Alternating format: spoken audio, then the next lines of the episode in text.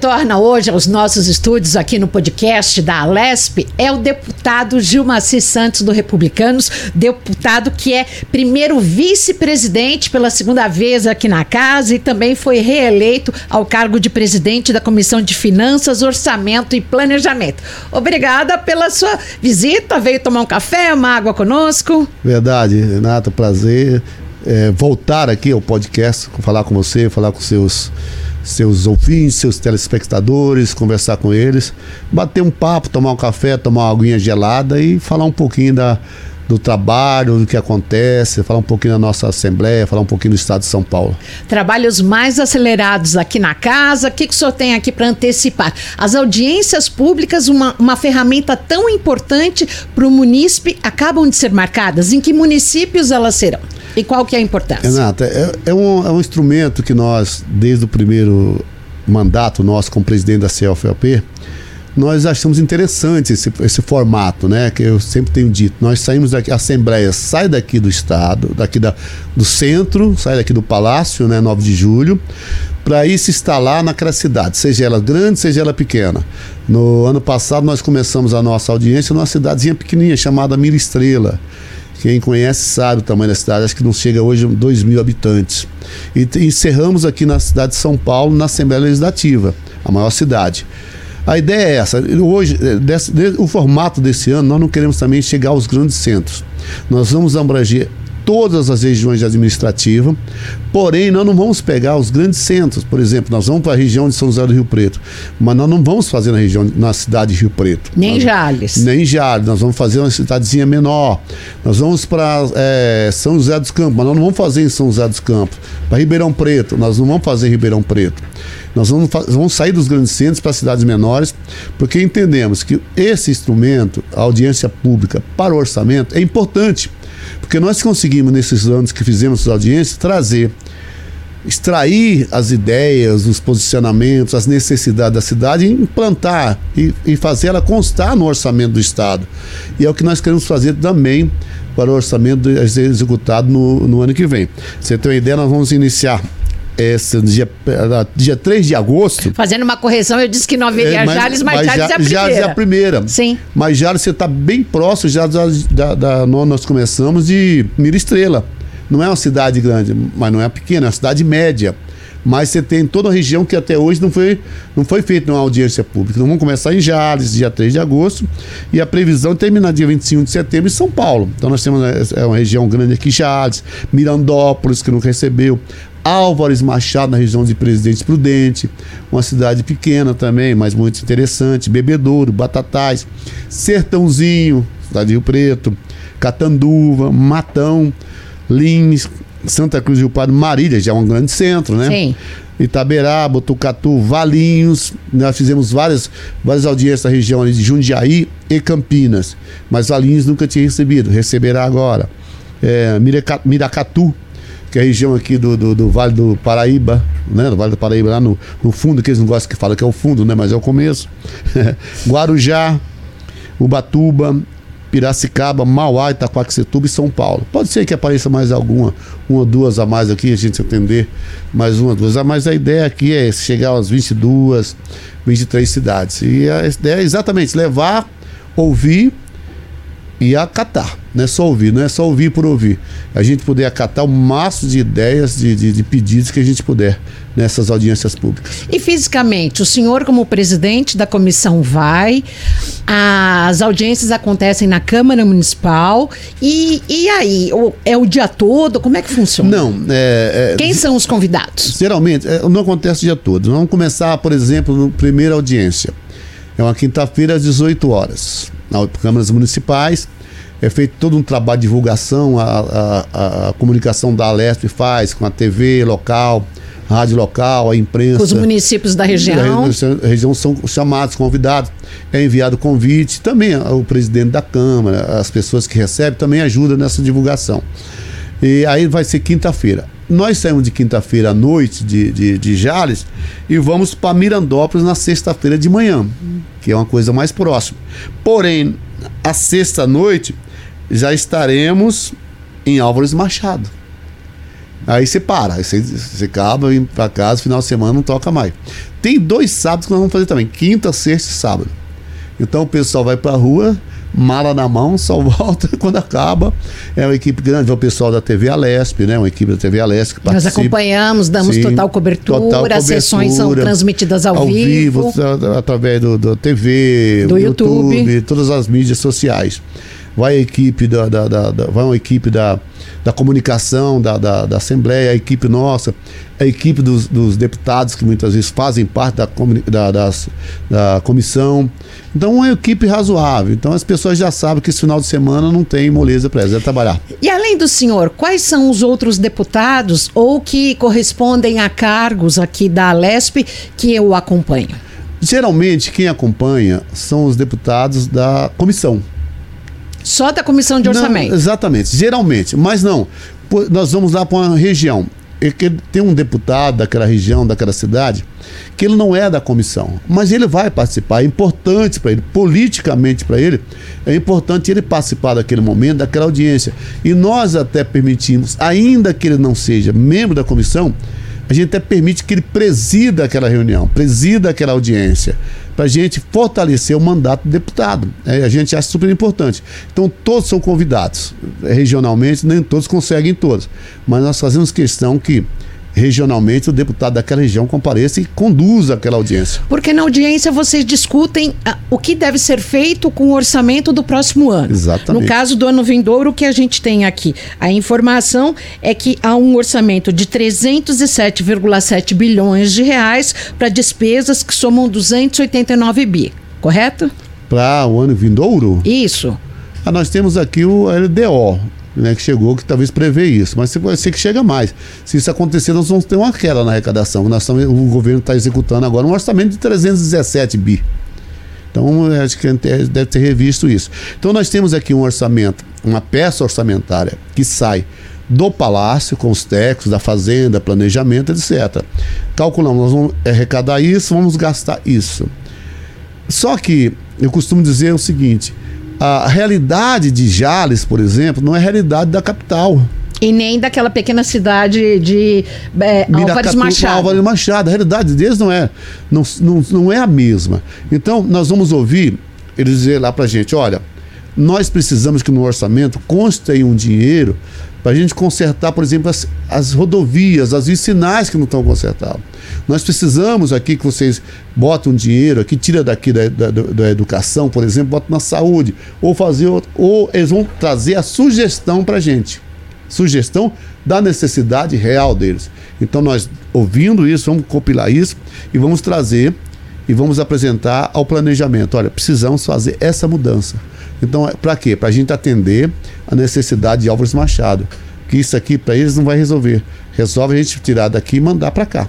Essa é a ideia da audiência pública. E para dar celeridade ao processo, o- os municípios precisam apresentar os projetos, entre aspas, prontos? Não, não há necessidade, porque o orçamento praticamente ele, tem, ele vem pronto.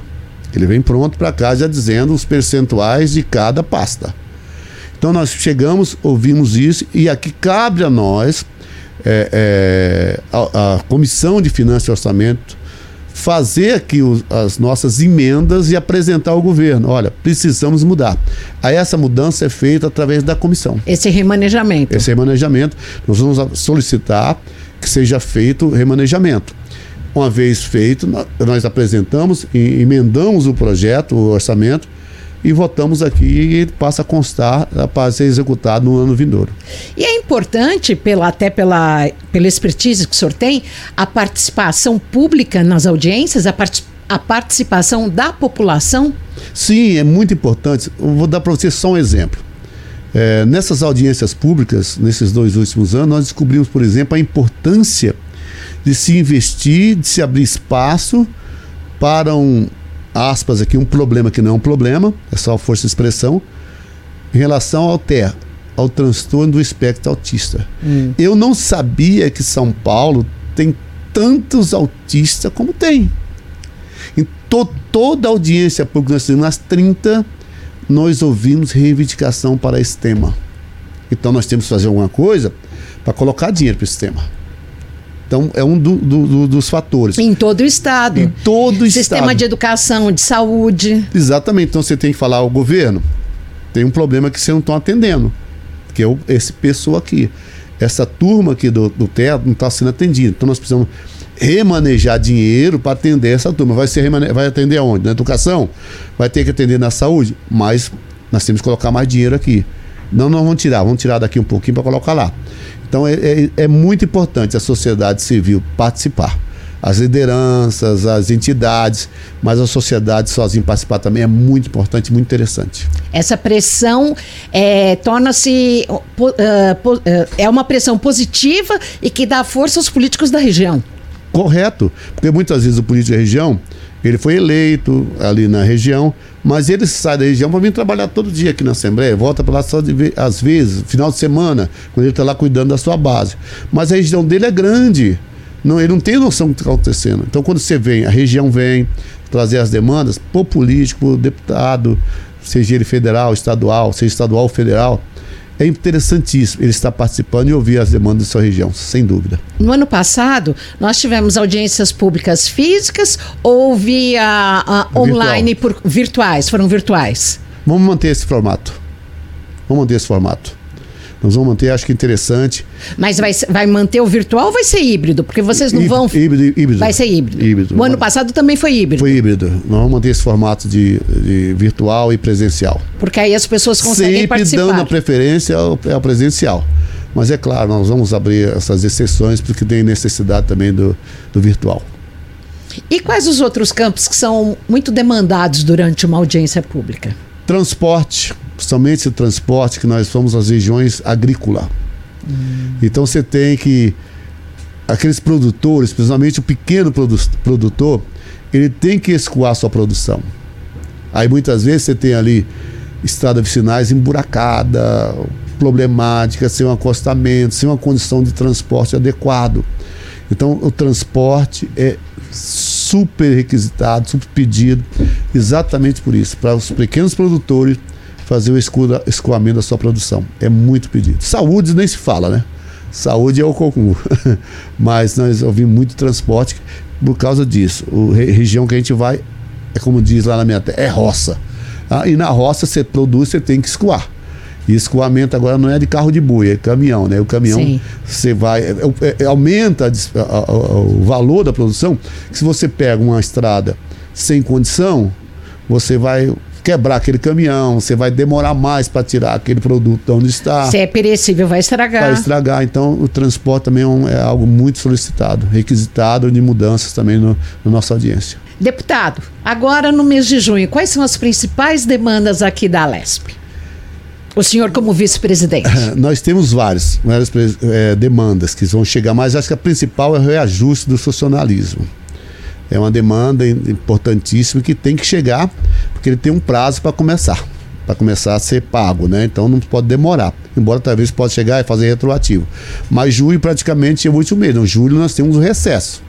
Então acredito que temos várias demandas, mas acredito que a principal é o reajuste funcionalismo. E também chegou agora, né? Chegou não, já está aí, já terminou o prazo de, de- de apresentar emendas, já, já também já, já tem aí o nosso relator que já está trabalhando, o relator do, da LDO, que também tem que ser aprovada, debatida, discutida e aprovada também antes do recesso. Então acredito que esses dois projetos é o que vai demandar na Assembleia esses dias. Primeiro de julho, a Alesp entra em recesso. desde que desde que consigamos aqui aprovar essas demandas, aumento de funcionalismo, outros projetos que chegaram de importantes e a LDO.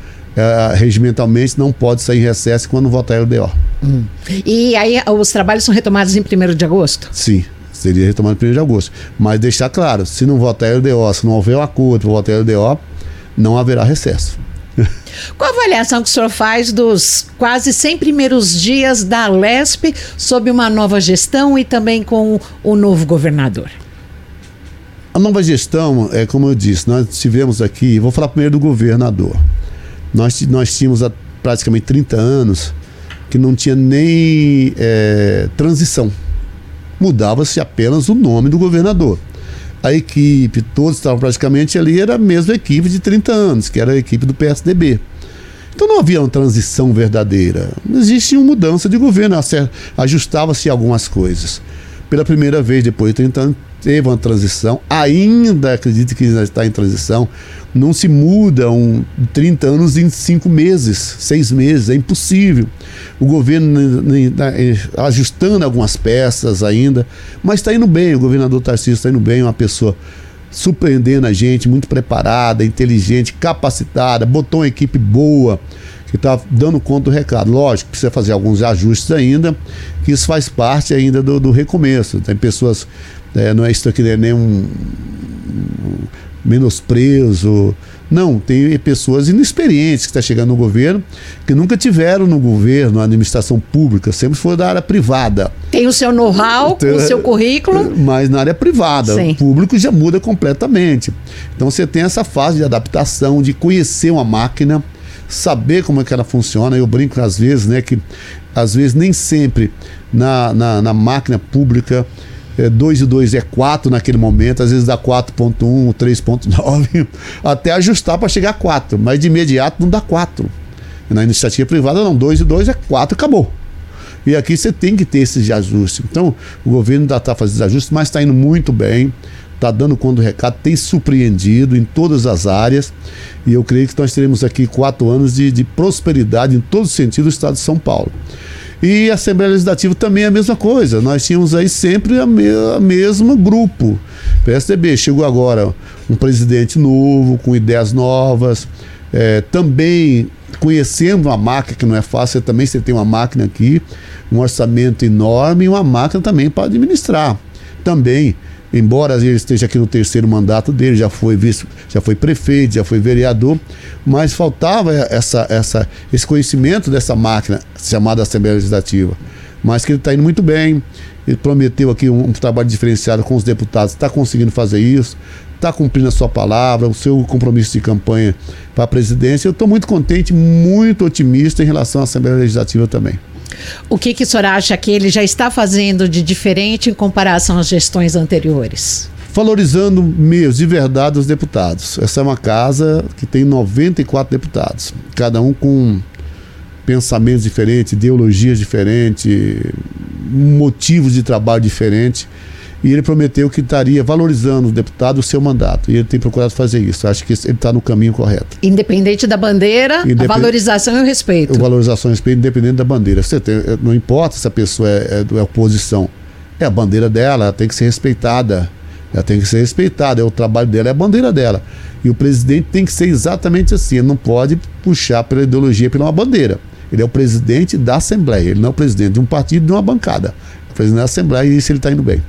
Agora, deputado Gilmar, se nós temos nesta, nesta legislatura, nessa vigésima legislatura, o maior número de parlamentares mulheres já está sentindo que tipo de barulho que elas estão fazendo? O que, que o senhor tem a dizer? Oh, o que, que nós, o senhor já está percebendo? Nós temos aí é, muitas chegaram novas, né? Novas também, elas, você percebe que elas estão ali ainda às vezes até um pouco assustado. Os mandatos coletivos. É, os mandatos coletivos, mas os mandatos coletivos já são já, já tem uma experiência, né? Essa sabe fazer barulho. Estou falando nas novas. Mas eu acho que vai ser um mandato interessante. Eu acho que vai ser um mandato interessante. Eu, eu, eu, eu, eu falo isso, isso não é nem uma hipocrisia, nem boca para fora. A mulher, a visão da mulher em todos os sentidos, ela é diferenciada. Né? Em casa, eu, eu brinco sempre, falo para meus amigos: você quer ter sucesso na vida? Ouve a tua mulher. Porque ela enxerga ou eu não enxergo.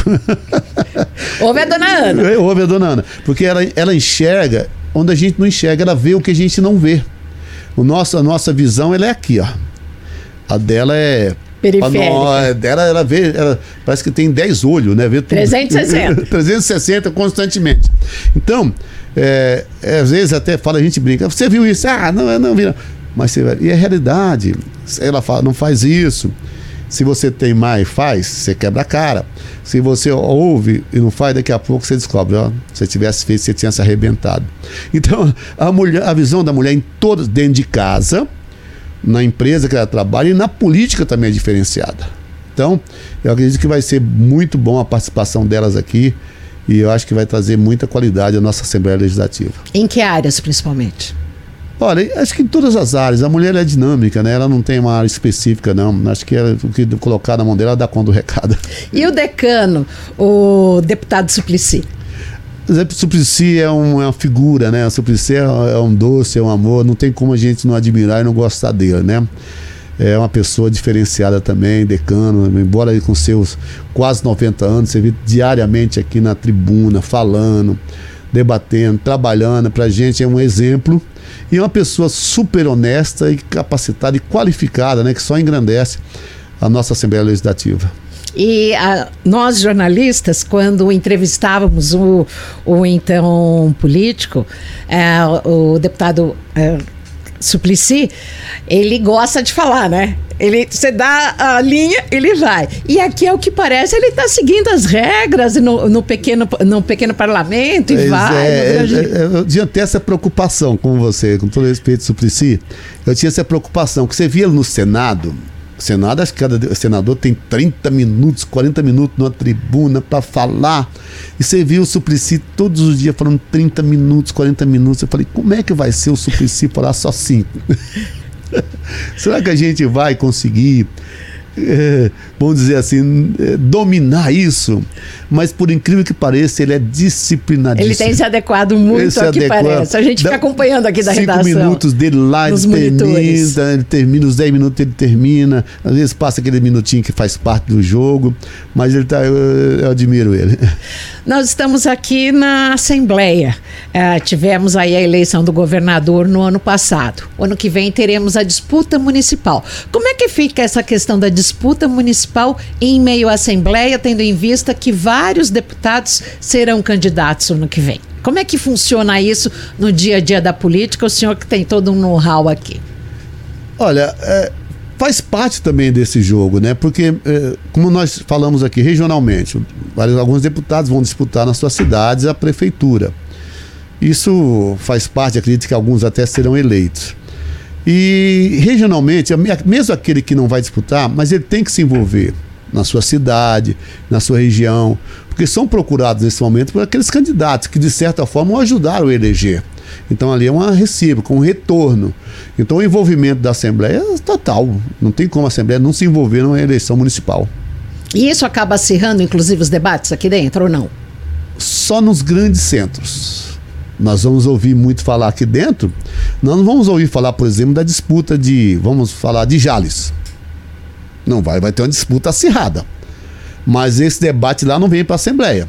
Entendi. Mas com certeza, São Paulo vai vir, Guarulhos vai vir. Campinas. Campinas vai parar aqui dentro. E ABC. Outro, ABC, toda, todas as cidades da ABC, com certeza terão debates fervorosos aqui dentro. Então, não tem como, faz Inclusive parte. com a, a, retomada de partidos que querem voltar, até em Sim, função do presidente. Já, já, nós, já, nós já estamos essa, essa disputa acirrada faz algum tempo. Agora, voltou de novo a polarização ali. PT, PSDB de novo. Vai ser uma coisa bonita de se ver. Você acha que o PSDB tem força para voltar agora nos municípios em 2024? O PSDB, eu entendo o seguinte: o PSDB, eles mesmos sabem disso, eles estão no recomeço. Nós temos dentro do PSDB nomes fortes, que independente do partido. Nomes que mantêm ali a sua força, independente do partido PSDB. Quem? Vamos lá. Vamos falar do ABC. Orlando Morando, uma grande liderança, um grande prefeito, que embora não venha para a reeleição, mas tem força, é um nome forte do PSDB. Paulo Serra. Paulo Serra, outro nome forte. Então você tem ali uma disputa interessante no ABC. Você tem, você tem alguns Santos, um Paulo Alexandre Barbosa, que é um nome forte do PSDB. E você tem alguns lugares ainda que tem força. Embora muitos estão saindo do PSDB, mas aqueles que permaneciam, aqueles PSDB raiz, são fortes, não o partido, mas o nome da pessoa, o, a pessoa propriamente. E aqueles partidos que surgiram é, como uma, uma esperança para quem não queria mais o, o, a, a tradição, o tradicional. Esses partidos, entre aspas, morreram na praia, o Partido Novo. Uh, o que, que o senhor tem a dizer desses últimos? Nós, eu vou falar é, aqui de uma forma assim, da minha visão, para aquilo que nós fazemos. Eu sou de um partido que tem crescido a cada eleição, seja municipal, estadual, federal. Por quê? Porque tudo que você vai fazer, que você quiser fazer bem feito, você tem que ter planejamento e organização. A verdade é que muitas vezes os dirigentes de partido não tratam o partido como uma organização, como uma empresa. E o partido é uma empresa. E se você não gerir ele bem de forma ideal, ele não vai subsistir. Então nós do Republicanos, nós temos planejamento. Nós planejamos. Terminou a eleição dia 2 de outubro passado, no dia 3 a executiva estava reunida planejando a eleição próxima planejando, planilhando e trabalhando, não só planejar. Plane... Planejamos, vai ser assim, agora acabou. Vamos esperar. Não. É um trabalho constante e diário. Então, talvez que falta nesses partidos são isso. E também tem uma meta, tem ideologia. Você não pode estar num partido simplesmente para ganhar uma eleição. Então, aí você vem com ideologia e metas diferentes. O Novo. O Novo é um partido que tinha tudo para crescer, como você falou. É, por aquilo que eles pregavam, por aquilo que eles falavam, mas fizeram tudo errado. Fizeram tudo de forma errada. Você vê que hoje. Quando podemos também, né? Podemos até que está tá conseguindo caminhar. Elegeu aqui uma bancada de quatro, né? Hoje estão com seis. É um partido que está conseguindo caminhar, porque a Renata, também eu conheço a presidente Renata, ela é uma pessoa honesta, trabalhadeira, que tem vontade de fazer. Então ela não deixou cair. Mas você vê partidos históricos que se acabaram. O PCdoB, por exemplo. Partido histórico um, um dos o principal partido do país já foi, está lá no começo da história do país, praticamente. Acabou o PCdoB. Porque falta exatamente. Existe a ideologia deles, mas não é levado a sério. Não faz realmente pelo partido. São, as pessoas se preocupam com elas, com si, com si próprio, não é com o partido. Nós não, nós temos uma diretoria que trabalha, ninguém recebe nada do presidente nacional, presidente municipal o, o dinheiro do partido é usado da maneira que tem que ser usado, não se faz nada além daquilo. Tanto é que todos os anos a nossa prestação de conta é aprovada. A, legislação diz que o partido tem que ter uma fundação. Nós temos uma fundação que gasta o dinheiro naquela fundação. Que fomenta a instituição. Exatamente. Todo partido tem que ter uma fundação ou uma, uma um instituto. A maioria não tem, mas tem só no papel. O dinheiro é, vai pro ralo. Nós temos a fundação, nós temos ali, ela trabalha bonitinho. Inclusive, a nossa fundação, o Republicano, é o primeiro partido que tem uma faculdade. Nós temos uma faculdade autorizada para o MEC com cursos presenciais é, de, de, de, de formação. Ela está fazendo agora EAD. Tem, tem direito, tem direito, administração, são vários cursos presencial, mas agora está saindo EAD para todos, pra, criando polos nos municípios na cidade. Nós temos hoje um prédio lá em Brasília, a, a sede do nosso partido são 5.600 metros quadrados. Então, e é, e é traba pessoas trabalhando para realmente fazer o partido acontecer. Tem que se fazer o, a, a, militância é, da mulher. Um percentual do, do valor da, do fundo partidário, tudo tem que ser gasto com, com a mulher. É gasto, cada centavo é gasto com política para as mulheres. Então a gente leva a sério. Esse é o segredo, quando eu falei do planejamento, você tem tudo isso. Essa é a parte administrativa. E a política? A política você tem que fazer planejamento também, procurar ver os melhores quadros, os melhores quadros para trazer para o partido. E, por exemplo, nós temos 5.600 municípios, 5.600 e alguma coisa municípios no Brasil. A meta do nosso presidente nacional é que para eleger 300 prefeitos. Não é nada. Mas por quê? Porque nós queremos qualidade. Quantidade, daqui a pouco vira uma bagunça. São Paulo, 540, 645. Nós não vamos sair correndo atrás de 600 municípios para ter prefeito. Seguimos 100, tá bom demais. 100 prefeituras, com qualidade, pessoas comprometidas com o partido e comprometidas com a política republicana. É a nossa política, o partido são republicanos que nós queremos a polícia republicana. O que é, que é republicano? Res pública, né? Que cuida da coisa pública. Então é por isso que nosso partido tem aí caminhado numa, numa ascendente. E quais são os principais pré-candidatos e para que regiões? Nós temos hoje prefeitos em Sorocaba, que vai para a reeleição, que é o Manga, uma aprovação lá de mais de 80%. Nós temos a Renata Sene e Francisco Morato, que está terminando sua segunda seu segundo mandato também para eleição, mas dela indicar o sucessor também com. A Renata foi eleita com 82% de, de aprovação. Ela foi reeleita com 82% dos votos. Nós temos o Dário Campinas, Dário Campinas, que vai para a reeleição, também está muito bem avaliado. Temos o Embu das Artes, o Ney, que não vai para a reeleição, mas tem o seu sucessor, que é o vice eu acredito que é o pré-candidato que é o vice, Hugo Prado, bem avaliado que deve se eleger. Estou falando das principais cidades. Você tem Birigui, uma cidade grande. E você tem outras cidades grandes que estão chegando aí, que estão finalizando para que esses prefeitos venham disputar com o republicano.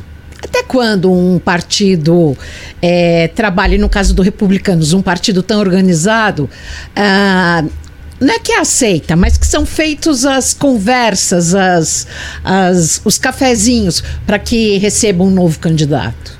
Os cafezinhos existem, nós atendemos todo mundo, né? Aí a gente coloca, você quer ser candidato? Quero, tá bom.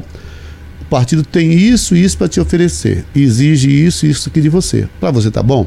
O nosso partido, por exemplo, é um partido de direita, totalmente de direita, não são centro-direita nós somos direita, totalmente direita.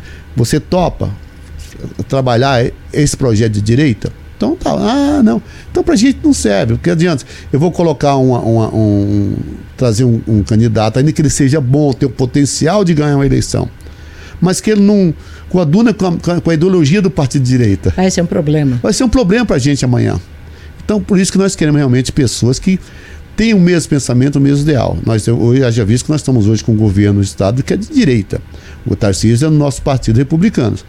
Que, que realmente está esse, é, esse propósito. E a apresentação de um nome, ela, ela é apresentada um, para um crivo? Como é que funciona? Sim, para sim. um colegiado? Nós, nós, temos, é, nós somos procurados diariamente por dezenas de candidatos de todas as formas. Porque numa cidade você não tem só um candidato, você apresenta ali várias, várias possibilidade. possibilidade de vários candidatos, que cada um sabe, diz que vai ganhar a eleição. Então, a gente conhece, eu conheço um pouco do estado de São Paulo, mas nós um temos só, um né? pouquinho, mas nós temos os deputados regionais. Nós temos os coordenadores regional. Então, não é porque o rapaz, eu quero ser candidato a prefeito naquela cidade. Você quer ser, tá bom. o que, que você pensa? Aí nós temos o presidente estadual, aí nós temos um, um, uma comissão que nós vamos analisar. Ó, esse candidato aqui que você acha tem a proposta dele assim. Vamos chamar o, o, o deputado que, que, teve mais votos daquela cidade. O que, que você acha disso aqui? Você conhece essa situação? Então não é simplesmente uma pessoa que bate o martelo. Existe uma comissão para avaliar e analisar e, e, dar o ponto final. Lógico, sempre ímpar, né? Que a disputa, sempre na democracia a maioria vence. Com certeza. E frente a essa questão, o senhor acha que a eleição de 2024 vai ser muito, muito agitada, pensando aí no vai. nível nacional? Vai. Nós ainda teremos aí a polarização direita-esquerda. Eu acho que o Brasil assumiu isso uma vez. O Brasil hoje está dividido dessa forma, direita e esquerda. Enquanto político, o senhor nunca tinha visto isso dessa não, forma? Não, dessa forma não. Nós tínhamos aí, mesmo porque a direita estava escondida. A direita não botava, não botava, não mostrava a sua cara. A direita estava ali, mas era bem escondida. Ela não fazia o que fez agora, né? É, com, a, com, a, com a eleição, o advento Bolsonaro, a direita ressurgiu, ressurgiram com força. E isso polarizou. Você pode ver, hoje a disputa é: vai na Câmara Federal, oposição e governo. A esquerda é governo total e quem é a oposição ferrenha? É a direita. E isso vai acontecer em todas as cidades, principalmente nas grandes metrópoles, nas capitais, nos estados, isso vai acontecer no Brasil. Como é que vocês esperam trabalhar a oposição aqui dentro? A oposição aqui dentro não tem como trabalhar. A oposição é a oposição. a oposição, e eles fazem o trabalho deles, fazem bem feito. Eu falo que a oposição que nós temos aqui é uma oposição muito qualificada. Eles fazem uma oposição bem feita, sabem fazer oposição, não ofendem. Eles fazem a oposição que tem que ser feita. Nós tem alguns que, que extrapolam. Que extrapolam tal. Então acaba, eh, mas a oposição, eh, a bancada de oposição é uma oposição bem feita. Não, eh, nós temos aqui até vivendo de maneira interessante a nossa uma, essa legislatura, diferente da legislatura passada, que nós tínhamos uma direita radical que acabou transformando também uma esquerda radical que virou uma guerra. Isso aqui virou um, uma batalha campal dentro da Assembleia. Era, diariamente, nós chegamos aqui, com toda a expressão, desculpa a expressão, troca de, de porrada na, na, na tribuna. Coisa que meus quatro mandatos nunca tinha visto. Tivemos sempre aqui é, disputas acaloradas, discursos acalorados, faz parte, legal, mas é tribuna, isso faz parte do parlamento. O parlamento é exatamente o lugar para discordar, para falar, para falar. Para debater. Para debater, mas não para bater. né? Para bater. E o que aconteceu foi isso. Porque nós tínhamos uma direita radical e uma esquerda radical coisa que não temos esse ano. Nós temos uma direita e uma esquerda com disputas ideológicas, somente isso. Eu acho que por isso que vai bem. E nós teremos aí vários projetos sendo apresentados aqui que devem gerar uma grande polêmica. Como que o senhor os enumera?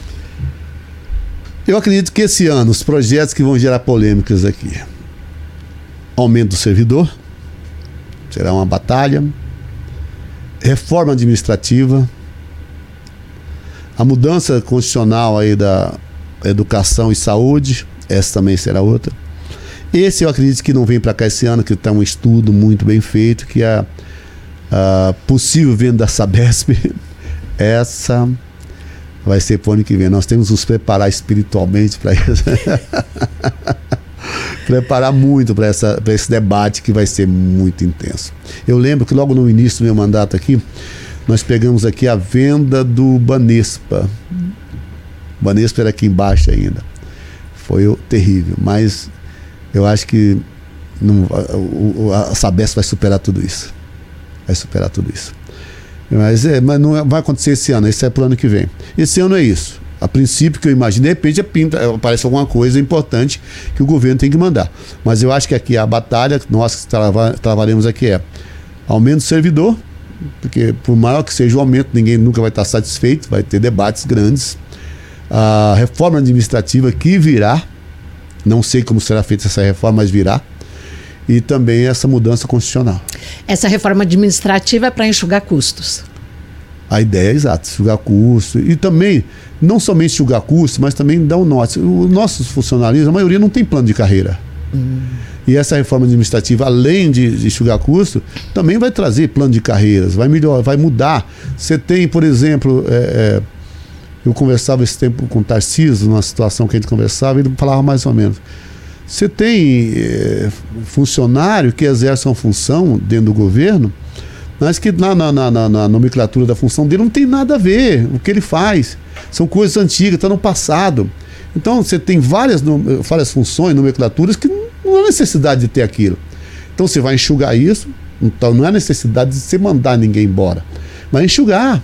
Pegar, você tem vários. Você, o cara faz a mesma coisa, mas tem função A, B, C, D. Vai ser só a A. Unificar. Unificar. Então, essa reforma precisa disso. Então, é uma reforma ampla que não é só enxugar. E de que é forma é essa unificação acaba uh, sendo positiva para os cofres públicos? Porque também você pode até dessa forma é, de repente você vai entender que não há necessidade de todo mundo naquela, fazendo aquilo que está fazendo. Ou nenhum acúmulo de função. Nenhum acúmulo de função. Então, acaba sendo benéfico para os cofres públicos, sim. Então, a reforma não é só enxugar, é também qualificar, organizar. É organizar a administração pública. E essa organização aí tende a, a fazer um Estado melhor? A, a, a, a, proporcionar um Estado melhor. Ah, se não for, acho que não entendem por que mandar uma reforma para cá. Tem que ser. O governo com certeza está fazendo um estudo com a equipe dele para mandar para cá exatamente para isso, para mostrar para a Assembleia, Assembleia, Assembleia, deputados, eu estou fazendo isso porque se eu fizer assim o Estado vai ficar melhor por isso, por isso, por isso. E a gente vai ter que apresentar para a gente aqui.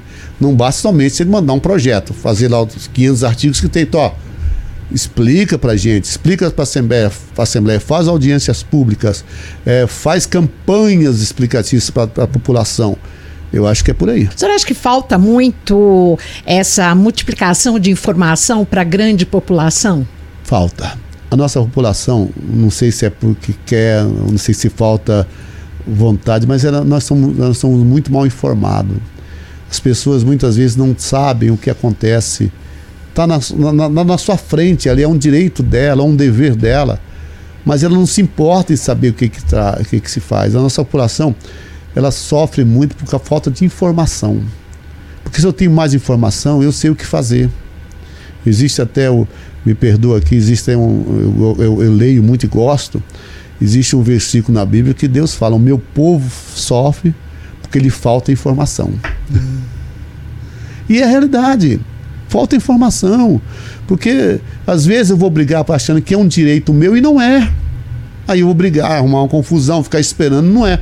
Então, se eu sou mais informado, eu, eu pergunto, muitas vezes eu vou na, nos lugares, falando com jovens, falando com as pessoas da cidade. Vem cá, você já visitou a, a Câmara Municipal para ver o trabalho do seu vereador?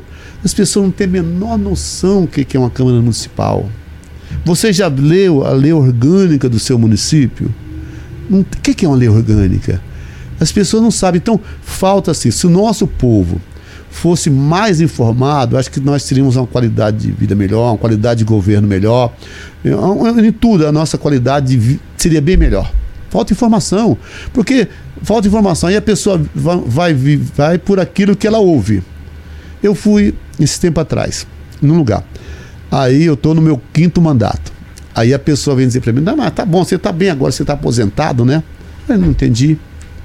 Porque lá fora diz que o deputado, depois do segundo mandato, se aposenta para ganhar o dinheiro, o salário completo. E todo mundo compra essa ideia. E o senhor está iniciando seu vigésimo então, primeiro dizer, ano aqui de trabalho. Eu estou sossegado, estou aposentado. E não é uma realidade. E não é realidade, mas as pessoas, alguém passou para ela que é. Seu, seu, desculpa, seu 17 ano de trabalho. É, então, alguém passou para ela que é assim. Elas compraram a ideia que é sem procurar informação se é verdade e acho que é verdade, e acho que o deputado segundo mandato se aposenta com o salário completo, integral. Entendeu? Mas alguém tem e que. E fica fazendo carinho na Mia, né? Sua gatinha, é, né? Fazendo, é, exatamente. Mas então, as pessoas. Mas quando você fala para ela, mas é, fala, é assim. É dessa forma que é. Ah, não sabia. Pois é, você precisa saber. Não, porque o deputado tem lá não sei quanto de verba indenizatória que gasta quando quiser. Deixa eu te falar eu, eu falo, eu te falar como é que funciona. A verba indenizatória funciona o seguinte: eu tenho um valor que eu gasto do meu dinheiro, apresento a nota, tem um núcleo que examina, vê se está de acordo e me reembolsa. Se eles acharem que não está de acordo, não me reembolsam. Se eu for almoçar ali, se eu levar você mais alguém para almoçar, se eu poder pagar o meu almoço, o teu eu não posso pagar com a minha verba indenizatória. É só um exemplo que estou dando para você. Mas as pessoas acham que não, que nós aqui deitamos e rolamos. Então essas informações faltam chegar para as pessoas. E outras mais também. Informação que ela tem direito na cidade, o que, é que ela pode fazer, o que, é que ela não pode fazer. Aí é muito fácil ficar na televisão, é, ouvindo só as manchetes, porque as pessoas não gostam de. Ontem, Ou nas redes sociais. É, nas redes sociais. Porque a televisão, se ela fazer uma matéria que seja longa, não vai passar de três minutos. E a pessoa fica três minutos, ela, ela tá ali pensando na morte da bezerra, não está nem. Aí vai nas redes sociais, aí só vê a manchete. Governo, estamos fazendo isso. Nossa, que coisa. Mas não lê a matéria completa que está. Não sei se é de propósito. Né? para exatamente. Então falta essa informação. E elas então vai comendo pela mão dos outros somente daquilo que interessa. O Brasil, nosso povo, sofre realmente falta de informação.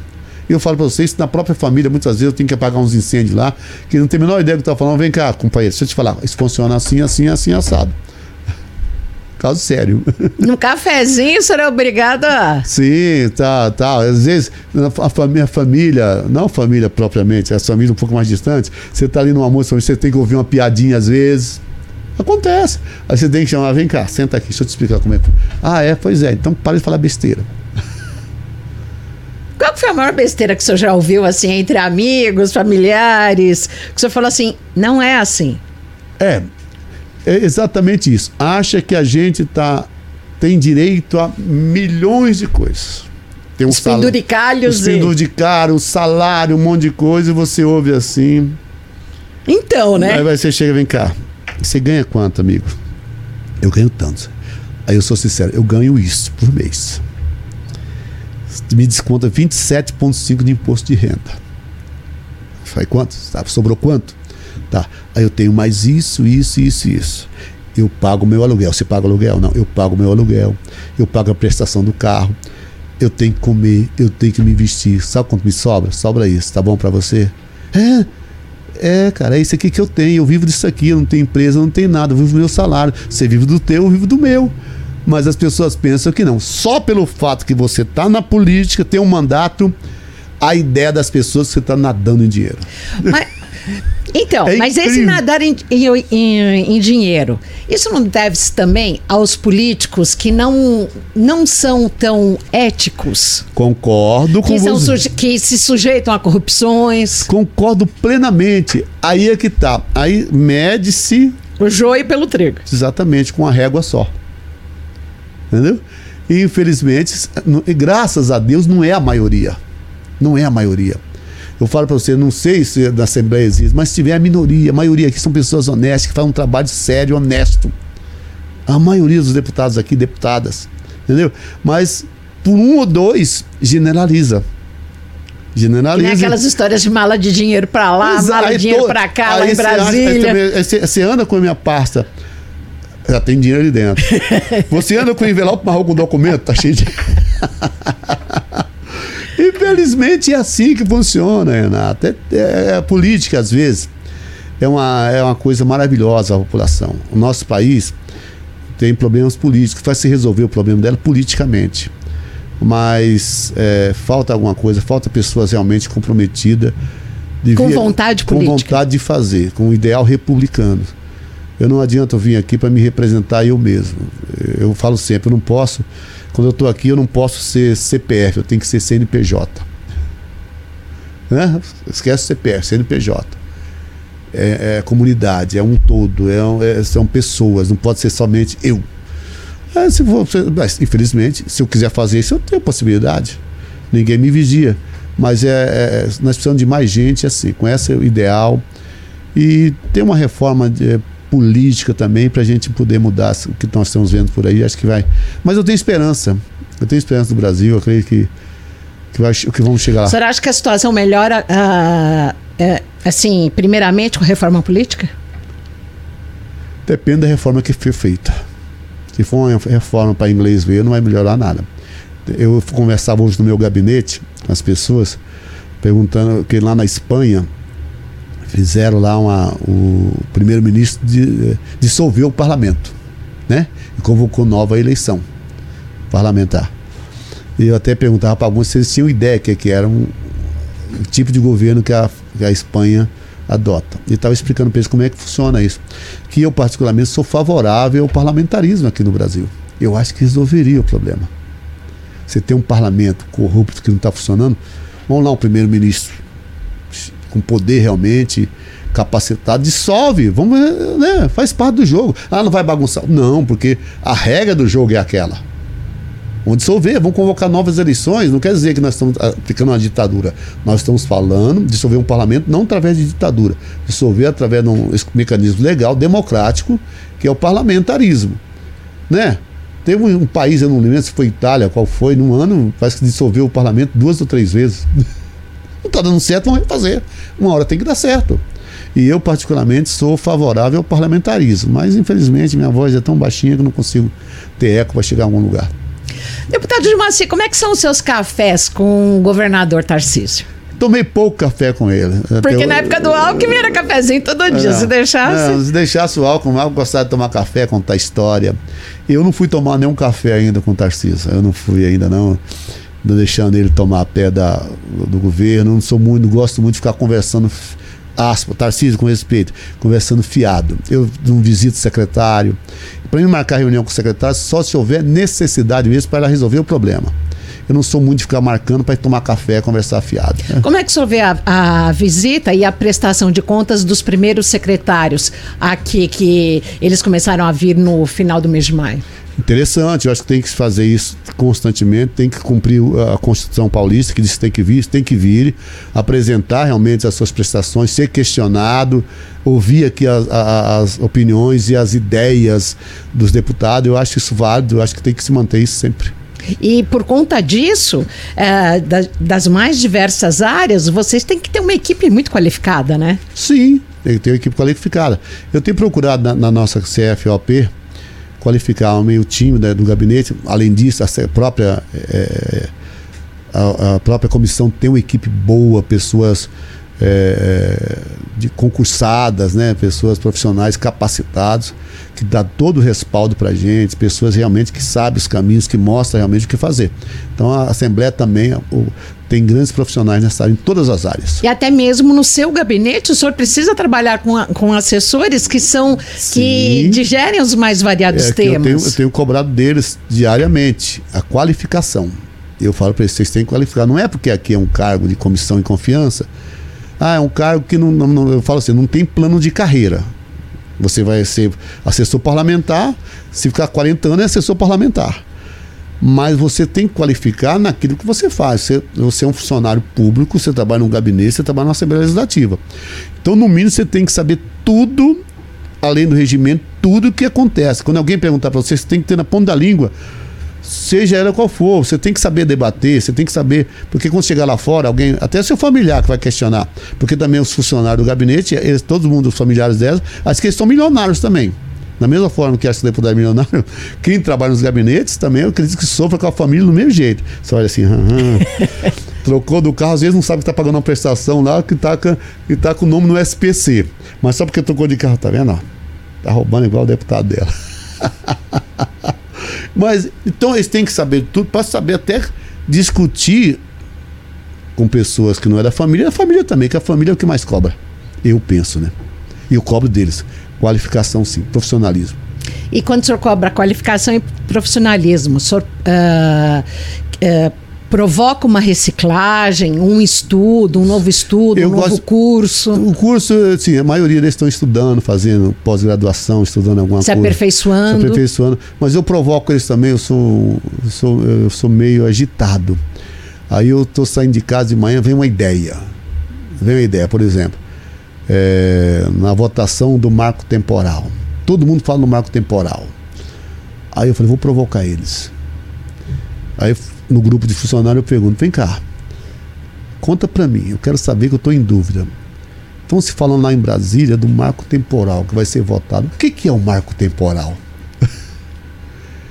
Aí eu provoco. E de que mundo. forma isso pode ser? É, eu provoco todo mundo. Me conta para mim o que, que é. Eu quero ouvir de cada um e no Estado, de que forma isso é, pode ser? É, utilizado? eu quero ouvir de cada um que, que vocês estão inteirados com o que está acontecendo no Brasil. As consequências disso é, A consequência estado. disso. Aí o pessoal não sabe. Eu falo, pois é. Aí eu vou lá e falo, vocês falam, é isso, isso, isso. É, antes eu provoquei, esses dias também eu provoquei quando teve a, a, os índios pararam a Bandeirantes. Eu tô vindo para cá, moro em Campinas, e a Bandeirantes parada, aí eu assim no grupo, vou provocar eles de novo. A Bandeirantes está parada, a manifestação dos índios. Vocês sabem por que exatamente os índios escolheram este lugar? ah, uns contam a história, conta a outra. Né? Porque eu provoquei eles saber por quê. Porque está acontecendo a coisa no Brasil. É interessante, está mexendo com a nossa vida. E eu preciso saber por que aquilo está acontecendo. Aí, até mesmo essas pessoas vêm falar comigo no gabinete, perguntam: ah, por que está acontecendo na, na, essa, essa manifestação? Ó, a repercussão. A repercussão. Disso. Aí provoquei eles para responderem.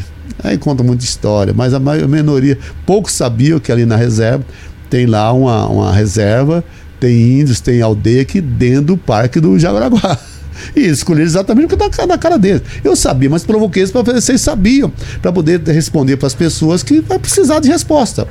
Então eu provoco eles. E, e, como é que o senhor viu aí a, a, a, retirada dos índios? Teve muita polêmica? Ah, eu acho que não. Acho que o governo fez o certo. Eu acho que o, seu, o, meu direito termina quando o do outro começa. Eu acho que tudo bem, você tem o direito de reivindicar, mas não pode impedir que milhões, dezenas de pessoas, impedir que milhões de pessoas cumpram o seu dever de trabalhar. Eu acho que a polícia, o governo agiu de maneira Questão correta. Questão de saúde também? Questão de saúde. Eu moro em Campinas, você tem noção, todas as estradas para mim para cá estavam travadas, eu não conseguia chegar. E se a pessoa tem uma consulta urgente, uma, uma, cirurgia, como é que fica? Esperou três anos para conseguir. Então essas manifestações são legítimas. Vamos, vamos escolher o local, desde que me atrapalhe. Eu também tiro o meu direito de ir e vir. Então eu acho que a polícia agiu de pronto, foi perfeito, não houve bagunça, não, ninguém se machucou. Nota 10.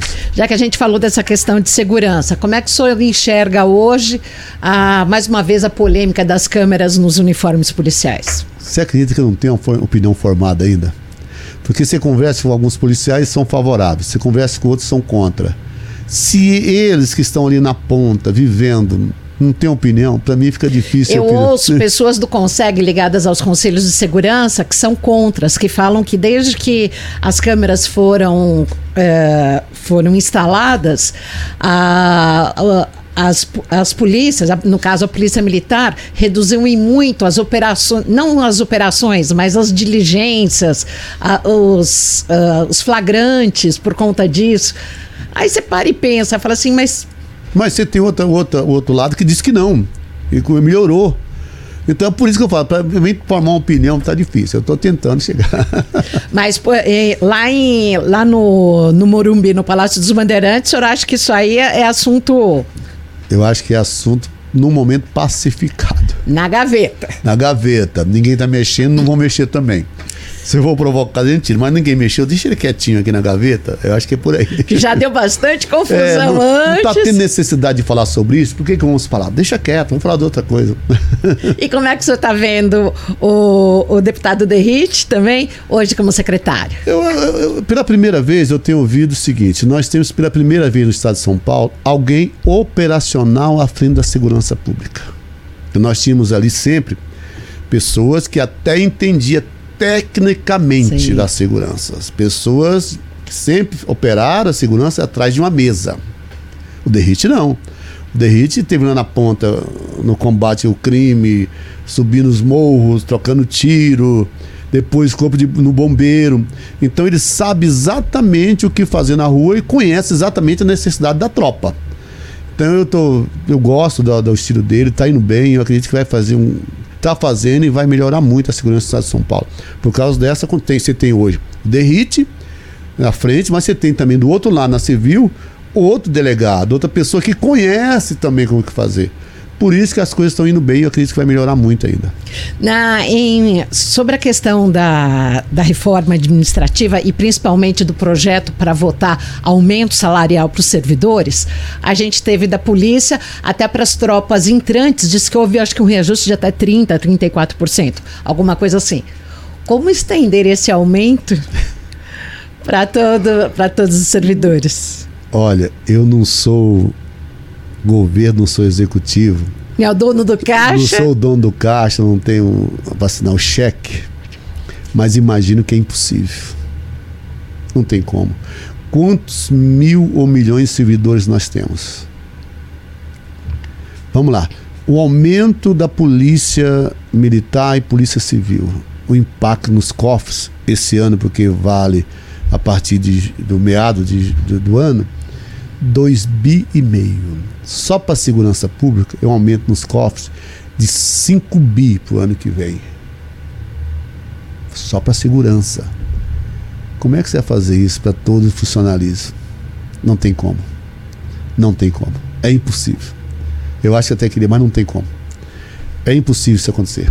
Não sei o valor, mas é impossível. 30? Não tem como. Outra área que demanda muito no, no Estado e no país é a questão da saúde. As tabelas SUS estão congeladas há mais de 15 anos. O que, que as assembleias podem fazer? Uh, é possível pressionar o, o, a União? É sim, é possível pressionar. O Congresso? O, o Congresso é possível pressionar, mas isso vai depender também muito do Executivo Federal, né? Do governo federal. Que essa caneta está na mão dele também, né? Porque SUS, em tese, quem paga é ele. Então. É, é, Porque é, se o SUS for melhor pago, aqui nós teremos um melhor serviço, né? E o SUS é fantástico, o SUS é maravilhoso, gente. Eu não tenho. Serviço Público de Saúde acho que melhor que o SUS, acho que no mundo todo, né? Você haja visto que nem tem SUS em outros lugares do mundo. Mesmo com a deficiência abissal que nós temos em grandes cidades como São Paulo. Em grandes cidades, mas é bom o SUS, é excelente. É, eu acho que sim, eu acho que o governo federal é que tem falta vontade. Aí, é, aí você tem que elencar, eleger prioridades. Qual que é a prioridade do meu governo? Aí é onde entra um, teríamos que ter um estadista governando nosso país. Porque o estadista, ele não vai pensar no seu grupo. Eu vou agradar o meu grupo, não. Eu vou desagradar o meu grupo, vou desagradar todo mundo, mas vou fazer o que tem que ser feito. Para a totalidade. Para a totalidade. Eu vou aumentar, o, vou aumentar a tabela SUS. Ah, eu vou aumentar, vou aumentar. Não quero nem. Vai desagradar A, B, C. Falta isso. Nós temos um estadista, nós temos populista, seja qual for o time que está. Que eu sempre tem um governo populista que quer fazer fazer média com a população, fazer barulho, mas fazer o que tem que ser feito realmente falta alguém de coragem para chegar e vou fazer e acabou. Enquanto isso não chega, a gente sofre. Deputado Gilmar Santos, o senhor que é primeiro vice-presidente da Casa, presidente da Comissão de Finanças, Orçamento e Planejamento, muito obrigada pela sua participação. Na sua próxima vinda aqui ao podcast da Lesp, o senhor deve trazer uma receitinha aí na manga para divulgar aqui para os nossos internautas e ouvintes e telespectadores. Renata, eu, eu, eu, eu não tenho regras para cozinhar. Então eu, eu, eu gosto é, é o que me desestressa. É, e o que é, qual que é a receita de hoje? Rapaz, eu tenho que pensar, eu tenho que chegar, olhar na geladeira o que que tem. Da última vez você foi embora e deixou a gente com água na eu, boca. Eu tenho que olhar na geladeira o que que tem. Vamos olhar na geladeira, deve ter lá. Eu ganhei esses dias um camarão lá na, tá lá no congelador, tá lá pronto. Acho que dá pra fazer alguma coisa com camarão. Hum. Uns pitus que estão lá. Ganhei também um pouquinho de lagosta, tem umas lagostas, dá pra fazer uma receita boa com frutos do mar. e qual seria a massa? Ou o senhor prefere um risoto? Não, nessa hora eu prefiro mais. A massa não, eu não sou muito fã de massa. Risoto não, talvez para acompanhar ali um, uns legumezinhos na, na, na, grelha, um milho, uns legumezinhos na grelha, vai bem. E o senhor cozinha na air fry também, não? Não, odeio air fry, fogão. eu não gosto de air fry. Air fry, forno de, de micro-ondas. Nem tem forno de micro-ondas em casa. Não? Não tem. Não gosta. O negócio é fogão. Com tempo, tranquilidade. Ver as panelas ali fervendo, você borbulhando, mex, borbulhando você mexendo. Você não, você coloca lá. É, não, não, e a Mia fica perto? A Mia dorme nessa hora. a Mia nessa hora fica dormindo, lá dormindo. Às vezes vem lá, pega a comidinha dela também, mas dorme. Aí, enquanto, eu, enquanto eu cozinho, Ana limpa, arruma a casa, limpa, passa, lava e a gente divide as tarefas de casa. Ah, então tá bom, olha. Foi um prazer, muito obrigada e volte sempre. Eu estaria aqui sempre que chamar. É só falar com a gente e está à disposição sempre, Renato. Prazer estar com vocês aqui mais uma vez. Muito obrigada. A gente agradece aqui ao deputado Gilmacir Santos. Tivemos trabalhos técnicos aqui na direção de imagem de Carol Matias, direção de vídeo e na edição também o Renan Augusto, Sibelius Toledo no som. Muito obrigada, fique sempre com a gente. Olha, podcast da Alesp todos os dias no ar, sempre às sete da noite no Spotify, no YouTube e às oito da noite aqui pela TV Alesp. Fique sempre com a gente.